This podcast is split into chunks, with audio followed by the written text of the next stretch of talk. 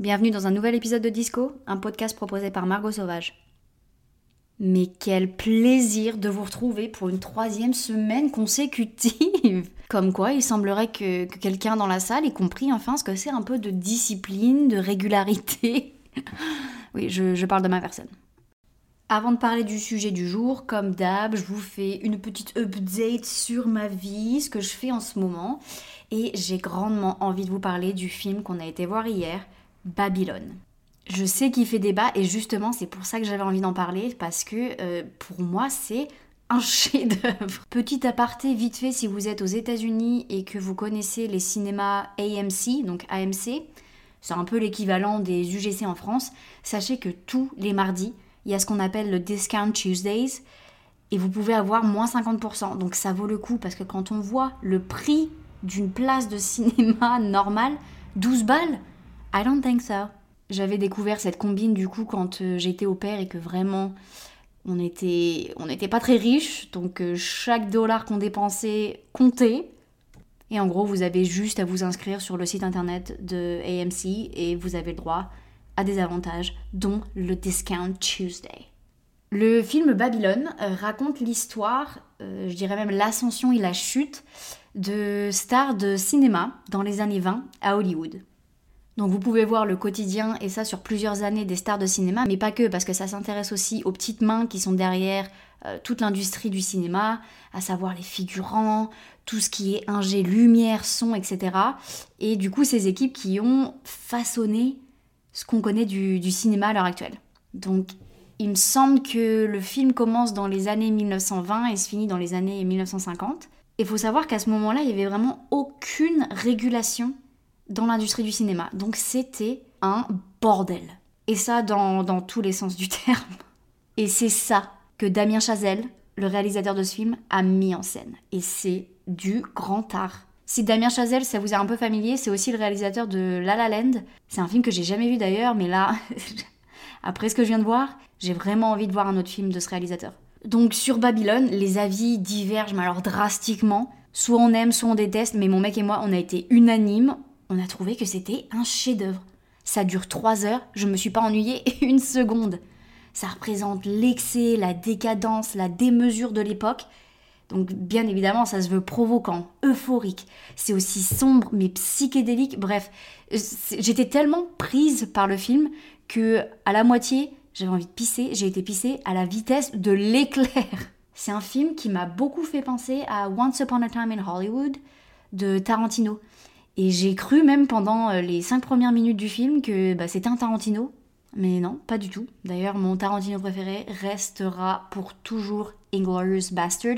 Je ne sais pas combien de fois j'ai vu ce film, mais pareil, pour moi, c'est voilà, un masterpiece. Pour Babylone, la première chose qui m'a bluffé, c'est la scénographie et le travail des caméras. On a des scènes absolument magnifiques de par leur décor, etc. Mais on a aussi des plans de caméra qui les mettent mais en valeur je, vous l'entendez bien, je suis bouche bée. Je pense notamment à la scène où on voit Margot Robbie pour la première fois arriver sur un set de tournage et en gros on a un plan sans coupure, sans cut, sans rien, qui démarre sur son visage et qui va traverser tous les films qui sont en train d'être filmés autour d'elle et ça va revenir après sur son visage. C'est bordélique, c'est chaotique, c'est brillant, une prouesse. Et bien évidemment, on a aussi un cast de qualité. Comme je dis, Margot Robbie en fait partie et euh, c'est aussi l'un des personnages principaux. On a aussi Brad Pitt. Bon, euh, lui, je suis vraiment pas fan dernièrement parce que on apprend qu'apparemment dans la vraie vie c'est une pourriture. Mais bref, j'y ai découvert Diego Calva, génialissime. Toby McGuire, Maguire, notre euh, OG Spider-Man, il m'a terrifié dans son rôle. Olivia Wilde avait aussi une apparition euh, d'une minute trente. Il y a aussi Nick de la Servante écarlate. J'y suis allée sans aucune attente et je crois que c'est la meilleure chose à faire. Parce que si moi j'ai aimé, ça ne veut pas forcément dire que tout le monde va adorer, loin de là, parce qu'il faut l'admettre, c'est un film très particulier et bien différent de, de ce qu'on peut voir d'habitude. Je finis ma revue cinématographique Maintenant, je vais passer du coq à l'âne et vous parler du fait que dernièrement, j'ai une flemme intersidérale de cuisiner, de m'alimenter ou même juste de boire de l'eau. D'ailleurs, j'ai présentement devant moi une jarre remplie de flotte pour me, pousser un peu à boire. Une jarre qui était d'ailleurs euh, anciennement un pot de sauce bolognaise. Je suis obsédée par le fait de réutiliser tous les contenants en verre qui passent le pas de ma porte. Je j'arrive pas à les jeter, je sais que ça se recycle. Mon mec râle, mais qu'est-ce que vous voulez, je peux pas être parfaite. Donc si vous ouvrez l'un de mes placards de cuisine, vous trouverez une palanquée, un monticule de contenants en verre. Voilà. Mais ouais, j'espère que c'est passager parce que alors j'ai vraiment une aversion pour la cuisine. Je préfère me limite me laisser dépérir plutôt que de cuisiner. Ah, le nombre de soirs où j'ai dit hum, ce soir ce sera petit déj, on va manger des céréales Coco Pops. Et le pire, c'est quand bah, mon mec n'est pas dans les parages parce que euh, a un groupe de musique. Et du coup, ça arrive très souvent que une à deux fois par semaine, je ne mange pas avec lui le soir. Et si il ne fait pas à manger et qu'en plus de ça, moi, j'ai pas à faire à manger pour deux, c'est juste ma personne que je dois alimenter. voilà, voilà, c'est encore pire et ça finit en brioche, en grignotage de pistache. bref, c'est ni fait ni à faire. Alors que si vous me suivez un peu sur les réseaux, vous savez que j'adore de base cuisiner, me faire des bons petits plats bien colorés et tout. Mais j'ai perdu la main ces derniers temps. Je sais pas si c'est parce que c'est l'hiver et que du coup mon métabolisme ralentit je sors beaucoup moins, j'hiberne, voilà, comme un, comme un ours. Par conséquent, on a le recours au fast-food un peu trop facile à mon goût. Euh, du McDo à tout va. Là, hier soir, c'était euh, Chick-fil-A avant d'aller au cinéma. D'ailleurs, si vous allez à Chick-fil-A, Chick-fil-A, je vais vous mettre sur un dossier, et c'est ma belle-mère qui m'a mis sur le coup, la sauce Honey Roast Barbecue. Elle n'est sur aucun menu, je ne sais pas pourquoi. C'est la meilleure sauce. Que ce soit pour les frites, que ce soit pour les nuggets ou pour tremper votre sandwich chicken deluxe, fantastic. Vous allez goûter ça, vous, vous allez vous dire, ah, vraiment, ça casse pas trois pattes un canard. Ça se voit que la couse, gastronomiquement parlant, elle a vraiment revu ses standards à la baisse depuis qu'elle est au pays du burger. Et je pense que c'est vrai. Et je vais finir par vous parler du highlight de ma semaine parce que même si j'ai la flemme de m'alimenter ou de boire de l'eau, pour Noël, j'ai eu un... Comment ça s'appelle? Un presseur de jus électrique. Donc je me fais mon petit jus d'orange pressé fait maison. C'est divin. D'ailleurs, je suis en train de faire une cure de fer et si vous ne saviez pas, la vitamine C aide énormément à absorber le fer. Donc si vous voulez que votre cure soit rentabilisée, prenez vos gélules de fer avec genre du kiwi ou un jus d'orange. Passons maintenant au nerf de la guerre. Le sujet d'aujourd'hui fait suite à la vidéo YouTube que j'ai sortie sur ma chaîne, Marco Sauvage, la semaine dernière. J'ai fait la rétrospective de mon année, j'y parle des points positifs comme des points négatifs, je parle aussi du seul et unique objectif que j'avais l'année dernière, celui que j'ai pour 2023. Je finis la vidéo euh, en me posant des questions à la moi du futur afin que je puisse répondre à cette vidéo dans un an. Et dans les points positifs que j'énumère, je parle du fait que 2022, ça a été l'année où j'ai bu le moins d'alcool depuis que je suis adulte. Je ne m'attendais pas à ce que ça fasse parler autant, mais j'ai reçu un nombre incalculable de DM, de personnes qui me disent merci d'en parler, d'aller un peu à l'encontre de cette normalisation de la consommation de l'alcool. Et, euh, et j'avais notamment plusieurs personnes qui me disent je suis la seule dans mon groupe d'amis, dans mes proches, à ne pas consommer de l'alcool, et j'ai toujours l'impression d'être l'ovni du quartier, donc s'il te plaît, parle-en. La normalisation de l'alcool, c'est un phénomène de société tout type de personne y est confronté, ça ne dépend pas du tout de la classe sociale, c'est vraiment systémique. Je l'ai vu en grandissant en France, je le vois à l'heure actuelle aux États-Unis où j'habite. J'en parlais aussi avec une copine Margot qui habite au Royaume-Uni et qui me dit que ici c'est la débandade en termes d'alcool. Bref, parlons un peu de ce sujet tabou et du fait qu'à 28 ans, j'ai décidé d'arrêter d'en consommer. Je ne suis pas du tout là pour juger qui que ce soit. C'est uniquement mon expérience et mon avis que je vais partager. Et je parle souvent sarcastiquement, donc s'il vous plaît, ne le prenez pas personnellement. Et enfin, chacun est libre de faire ce qu'il veut. On va commencer par le commencement et j'ai envie, pour introduire ça, de faire un parallèle. Un parallèle avec les drogues, la prévention qu'on nous fait. On m'a rabâché maintes et maintes fois quand j'étais jeune la drogue c'est mal. Et bien évidemment, on mettait toutes les drogues dans le même sac. C'est nocif pour ta santé, ça peut avoir des répercussions dramatiques sur le développement de ton cerveau, enfin bref. Mon entourage, les médias, etc. ont fait leur taf pour me faire suffisamment peur qu'à l'heure actuelle, j'ai 28 ans et je n'ai jamais touché une drogue. Je suis la petite prude du village qui n'a jamais touché un joint de sa life. Oui, c'est bien moi.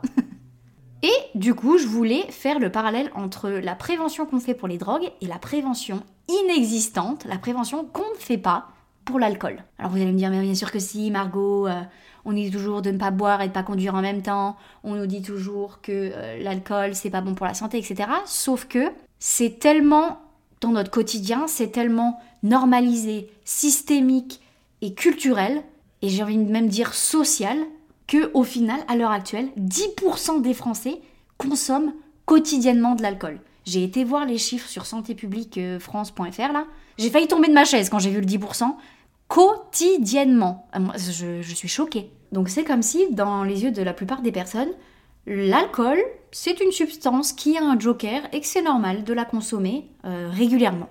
Alors attention, je prends pas un ton moralisateur, je prends personne du doigt, mais c'est juste que vraiment, ça me sidère. Personnellement, dans mon entourage, l'alcool est extrêmement normalisé. C'est souvent synonyme de rassemblement, voilà, c'est social, c'est festif. Et je pense que mon entourage n'est pas du tout une exception. Et l'alcool est réellement associé à des événements précis. Par exemple, aux États-Unis, tu regardes un match de football américain, t'as une bière dans la main. Et en France, on a la culture de l'apéritif, d'ailleurs, ça n'existe pas ici aux États-Unis. Et pour certains, c'est inconcevable de manger leur saucisson ou leur cacahuète sans leur verre de vin ou leur whisky. L'alcool est présent à chaque rassemblement, que ce soit les mariages, les baptêmes, les pots de départ aussi, se vider la tête en allant boire une petite bière après le taf, etc.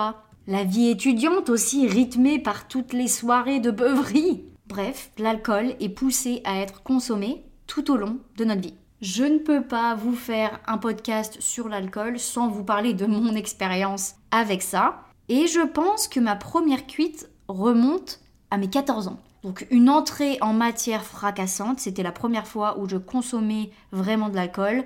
Avec les potes de mon village, c'était l'anniversaire de mon cousin, donc j'étais dans un environnement safe. Bien évidemment, je n'avais aucune idée de mes limites. Et vous allez voir que c'est un problème qui va être récurrent tout le long de ma vie parce que, encore à l'heure actuelle, je ne saurais pas vous dire quel sera le verre de trop.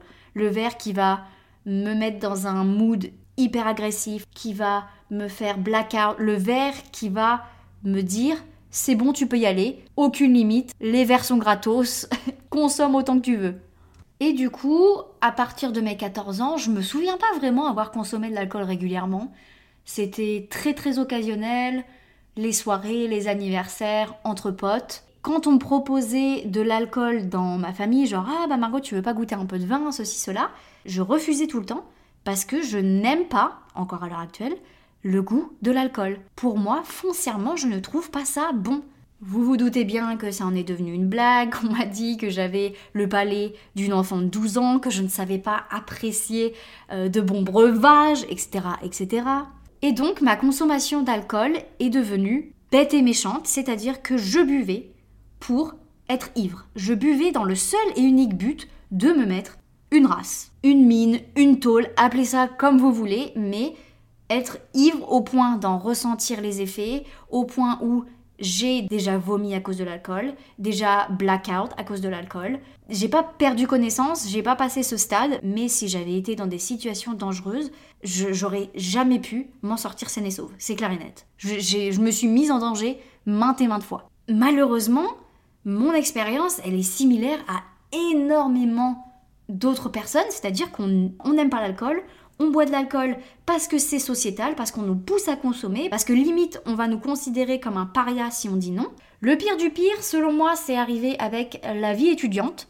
Quand je suis rentrée à l'IUT, donc j'avais 18 ans, l'IUT technique de commercialisation à Caen. Alors, si vous en avez déjà entendu parler, voilà, hein, c'est un, un, IUT assez réputé pour euh, ses excès en termes de, festivités, en termes de soirées. C'est là qu'on a commencé à sortir régulièrement en boîte. On connaît tous le fameux jeudi soir. À Caen, c'était rue et cuillère. Après, quand j'ai déménagé à La Rochelle, c'était dans tout le centre-ville parce que c'est une petite ville.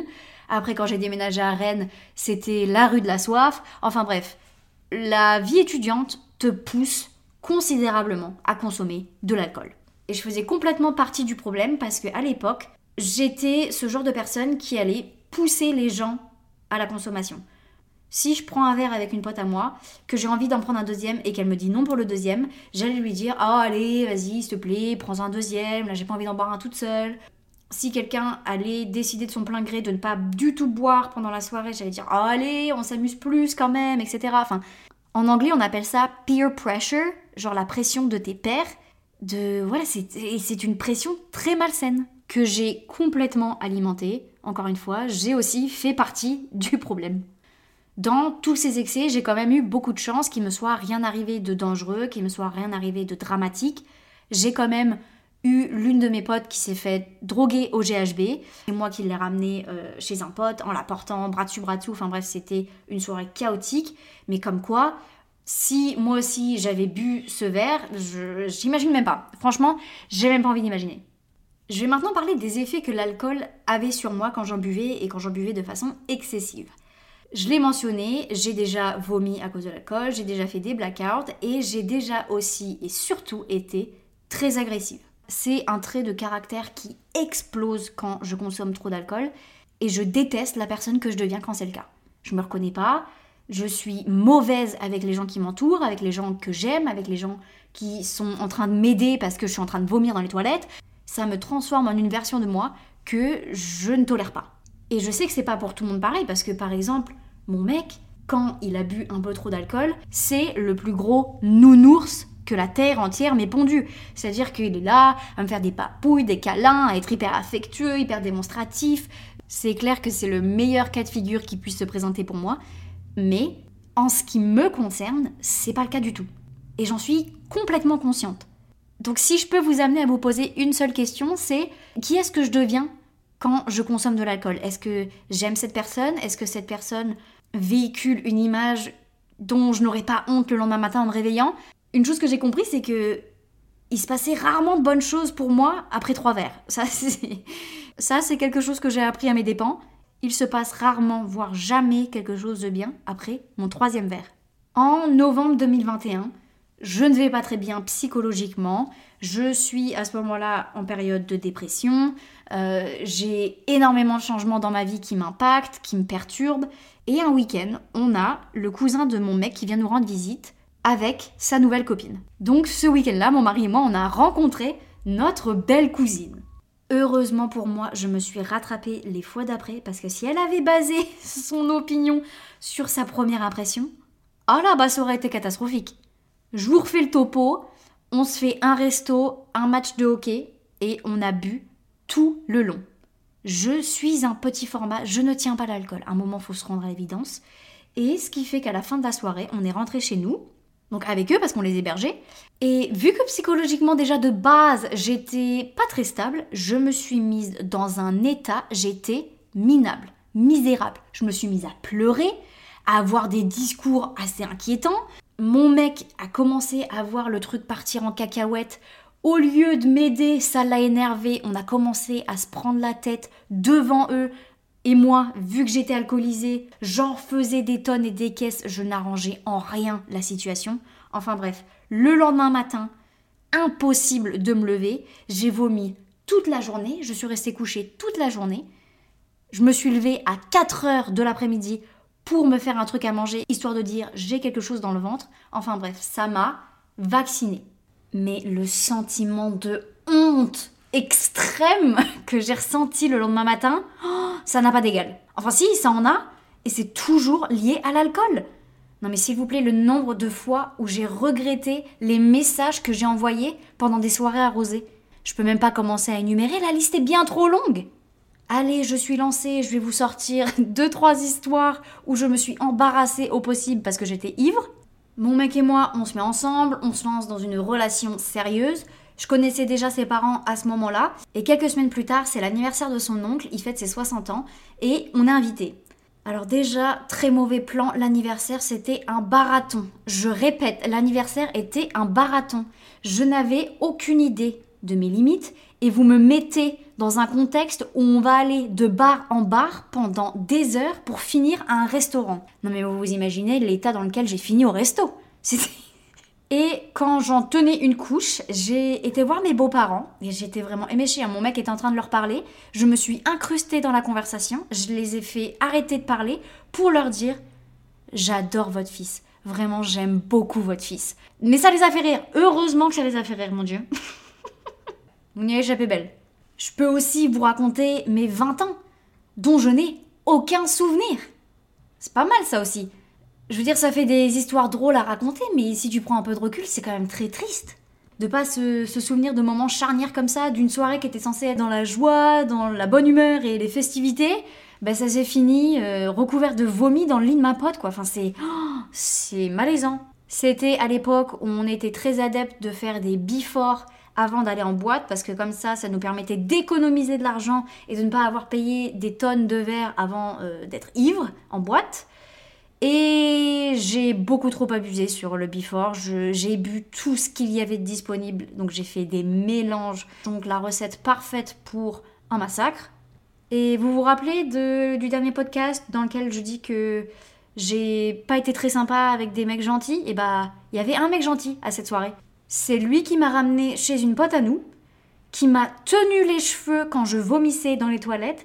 Je l'ai insulté parce que, on répète, l'agressivité qui s'extrapole dès que j'ai 3 grammes dans le sang. Je lui ai verbalement mis la misère alors que le pauvre ne faisait juste que m'aider. Tant bien que mal, il m'a couché dans le lit de ma pote et je me souviens euh, quand mes copines sont revenues de boîte parce que enfin, j'allais pas gâcher la soirée de tout le monde, encore heureux qu'elle soit allée en boîte. Parce que moi, je me suis fait refuser l'entrée par les videurs quand ils ont vu mon état, ce qui est pathétique. Et le seul souvenir que j'ai de mes potes qui rentrent de soirée, c'est ma pote Inès qui s'allonge à côté de moi, qui réalise que le lit est humide parce que j'ai vomi. Et je tremblais ou je sais pas ce que je faisais. Et je me souviens qu'elle a dit à ma pote Julie Franchement, la Julie, Margot, elle me fait peur. Margot, elle me fait peur. Alors, oui, j'en ris parce que la vie est compliquée. La vie, c'est pas toujours facile. Alors, si on peut rire des fois où je me suis pris des cuites monumentales, voilà, on va le faire. Mais quand tu prends du recul, est-ce que c'était nécessaire de se mettre dans des états pareils, d'aller dans des abus, de, faire subir à mon corps toutes ces, toutes ces choses? Je ne crois pas. Je, franchement, ça valait pas, ça valait pas le coup, ça valait pas le risque. Donc ouais, tout ça pour dire que la cuite que je me suis prise en novembre 2021, ça a été la cuite de trop, ça a été la cuite qui m'a tellement fait honte que je me suis dit plus jamais. Après ça, je n'ai pas bu une seule goutte d'alcool, même pas à Noël, même pas à mon anniversaire, pendant trois mois. Et une fois que j'ai recommencé à boire un peu d'alcool occasionnellement, c'était des choses qui n'étaient pas trop trop fortes, des sodas alcoolisés, un verre de vin par-ci par-là, mais je le répète encore une fois, je n'appréciais pas le goût. C'était vraiment pour faire plaisir parce que des gens m'accueillaient chez eux, parce que des gens autour de moi buvaient de l'alcool, donc je me sentais un peu, entre guillemets, obligée de participer. Mais j'ai décidé en 2023 que c'était terminé de dire oui pour faire plaisir. Ça s'est fait progressivement parce que comme je vous l'ai dit, j'ai pas beaucoup bu en début 2022 et c'est resté un peu sur cette lignée-là toute l'année. Et en 2023, je me suis dit mais quel est l'intérêt? Qu'est-ce que j'en retire? Rien du tout. Je peux être présente avec mes amis sans consommer quelque chose que je n'apprécie pas. Je peux être poli et décliner gentiment quand quelqu'un me propose un verre quand je suis reçue chez eux. Après, vous allez me dire, des fois, c'est pas très bien accueilli, et c'est clair.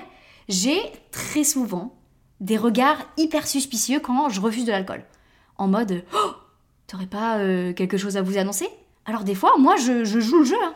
Ah bah si, si, si, on a quelque chose à vous annoncer. Alors là, vraiment, je sème le doute. Alors là, j'ai des tronches de 10 km et je finis par dire, je vous annonce que j'ai décidé de ne plus boire d'alcool. Et voilà, enfin, je veux dire, ça en devient stupide de soupçonner une grossesse chez quelqu'un sur le simple et unique fait qu'elle consomme pas de l'alcool. Enfin, un moment, euh, laissez-moi respirer, non? Si je peux vous dire ce qui a été le plus dur à refuser, ce qu'on m'a donné vraiment du fil à retordre à refuser, c'est la fameuse coupe de champagne. On la connaît, aux anniversaires, une petite coupe, au mariage, une petite coupe, au nouvel an, une petite coupe. Je n'aime pas le champagne. Et si tu me files une coupe, je vais boire deux gorgées, je vais pas l'apprécier, je vais gaspiller, je vais gâcher ton précieux breuvage. Donc, si je te dis non, arrête de me forcer.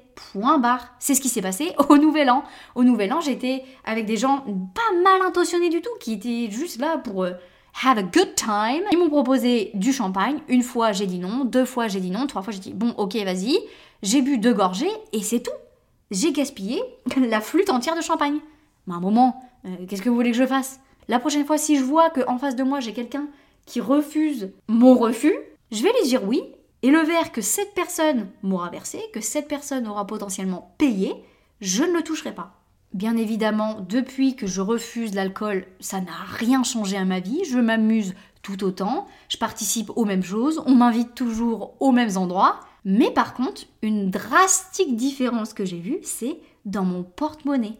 Le prix de l'alcool, et surtout aux États-Unis, c'est franchement scandaleux. Après, si ça peut dissuader les gens d'en boire, c'est pas plus mal, mais en l'occurrence, si nous, on va à un restaurant, on double la note si on prend de l'alcool. Si mon mec prend deux bières et que moi je prends deux verres de vin, on double la note. C'est affolant. Et c'est pour moi une raison qui me conforte dans mon idée. J'ai bu un kir, deux gorgées, il y avait littéralement deux gorgées dans le verre, à 14 dollars. Les bières ici, ça va de 6,50 dollars à 13 dollars la bière. Et c'est pas une pinte, hein. c'est un verre. Je vais terminer ce podcast ici. J'espère que vous vous êtes pas senti trop attaqué, que je vous ai pas trop fait culpabiliser non plus. Mais si j'ai pu éveiller quelques interrogations, quelques remises en question sur le sujet, bah franchement, j'en suis ravie. Parce que on croit souvent que parce que c'est normal, parce que c'est hyper intériorisé, que c'est une fatalité, que ça peut pas être différent. Mais si, on peut, on a le choix, on a le droit de dire non, et ça vaut pour tout et n'importe quoi. Vous n'êtes pas obligé de suivre le mouvement de masse. Je le répète, vous avez le droit de dire non. Sur ce, prenez soin de vous. Je vous dis à la semaine prochaine. Bye bye